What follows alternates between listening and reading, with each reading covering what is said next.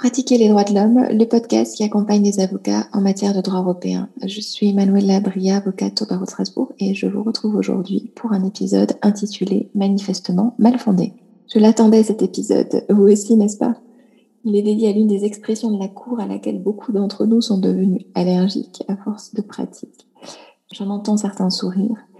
Les autres, vous allez rapidement comprendre pourquoi. C'est qu'il y a à la fois rien à dire et tout à dire sur ce critère de recevabilité. Reprenons.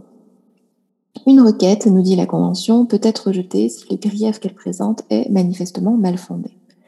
Jusqu'ici, rien d'extraordinaire. On retrouve aussi cette exigence souvent en droit interne.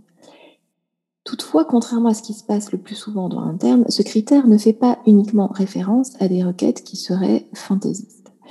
Il s'agit d'un vrai critère de recevabilité, sans doute d'ailleurs le plus utilisé par la Cour, critère qui consiste à entrer dans le fond de l'affaire à analyser le grief, tout en concluant sur le terrain de la recevabilité. C'est un petit peu un hybride, ce critère de recevabilité. Si vous regardez d'ailleurs sur le site de la Cour, souvent on l'indique dans les explications de jurisprudence comme euh, le critère de recevabilité quant au fond, ce qui en termes juridiques est un petit peu particulier, mais ça montre bien le caractère totalement hybride et assumé visiblement euh, par la Cour de ce critère de recevabilité. Il est en réalité difficile de schématiser les décisions d'irrecevabilité sur ce fondement parce qu'elles ne représentent pas une catégorie homogène. Je vais vous donner quelques exemples, mais ils sont ni exhaustifs ni cadrants. Je pense par exemple à des requêtes dont les griefs ne sont pas étayés ou prouvés, contrairement à ce qui est demandé par la Convention et le règlement de la Cour. Donc ça, ça pourrait se rapprocher un petit peu des requêtes, on va dire, euh, fantaisistes, c'est peut-être pas le mot idéal, mais en tout cas euh, assez légère euh, qu'on peut déposer aussi en droit interne et qui pourrait être rejetée sur un fondement euh, de, ce type. Euh, mais c'est de loin des catégories qui, ne suscitent pas énormément de débats. Là où le débat commence à exister, c'est par exemple avec des griefs qu'on qualifie de quatrième instance. la Cour n'est pas une juridiction de cassation des décisions nationales, c'est absolument pas le cas parfois difficile d'ailleurs de faire comprendre ça euh, à nos mandants, mais la, Cour ne se prononce pas comme quatrième degré de juridiction après les juridictions suprêmes. Son rôle est limité à la protection des droits énoncés euh, dans la Convention et ses protocoles.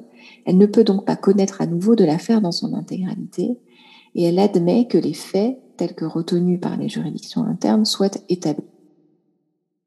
En somme, la Cour européenne est complètement, mais seulement, une Cour des droits de l'homme. Donc elle va pouvoir entrer en matière sur les faits ou sur l'application du droit interne uniquement si, uniquement si, on prouve qu'il y a eu une atteinte aux droits et libertés sauvegardés par la Convention. Cette conception se fonde d'abord sur le droit international général, auquel la Convention se rattache bien évidemment. La Cour se doit de respecter la volonté souveraine des États qui ont limité sa compétence à un contrôle précis, celui de la garantie des droits inscrits dans le texte conventionnel. Elle pourra donc, à titre exceptionnel, je vous le disais, se prononcer sur des faits ou sur l'issue d'une procédure ou encore sur l'interprétation du droit interne lorsqu'elle se trouve confrontée à un arbitraire flagrant. Donc cette catégorie de quatrième instance, on peut la comprendre. Elle pose quand même parfois problème, mais on peut, on peut l'admettre. Un peu dans le sillage des requêtes non étayées ou non prouvées, ok, très bien, on peut être dans du manifestement mal fondé. Mais la catégorie qui pose vraiment problème, si on peut parler de catégorie, c'est quand la Cour nous dit que la requête ne présente pas l'apparence d'une violation. Alors cet aspect me fait souvent sourire, parce que j'ai toujours du mal à comprendre comment, après une analyse détaillée d'une situation, la Cour peut vraiment entrer vraiment dans le détail et prendre en compte des considérations précises et appliquer déjà un raisonnement qui est un raisonnement de fond poussé.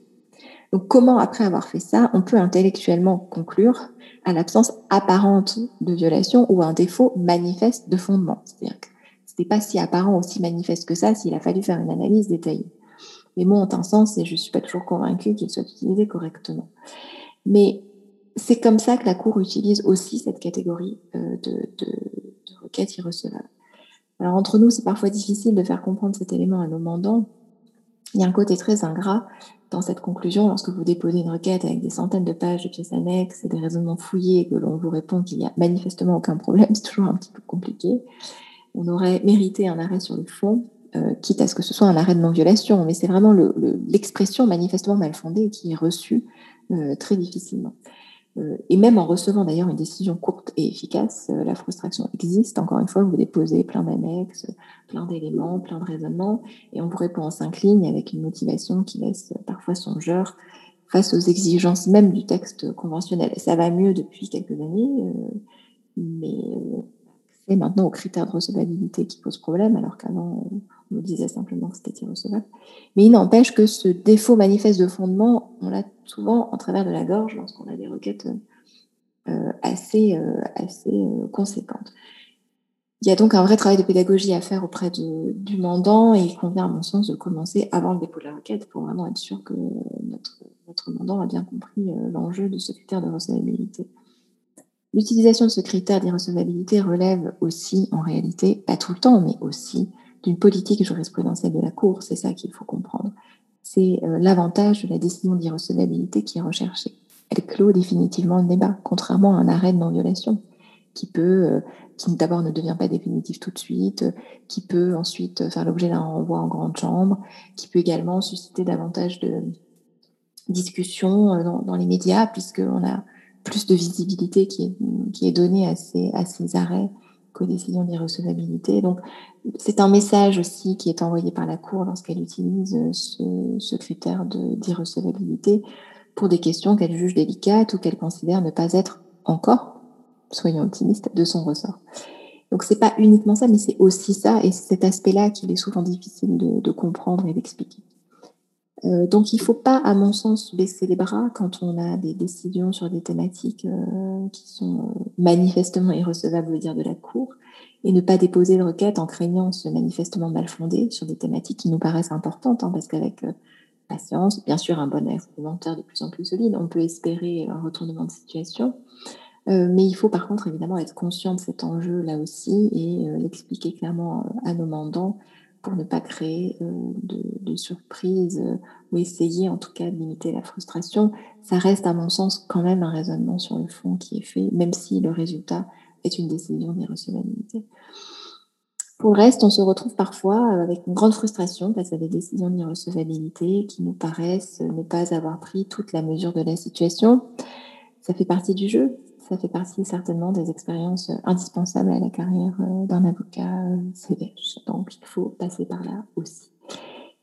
Voilà pour aujourd'hui.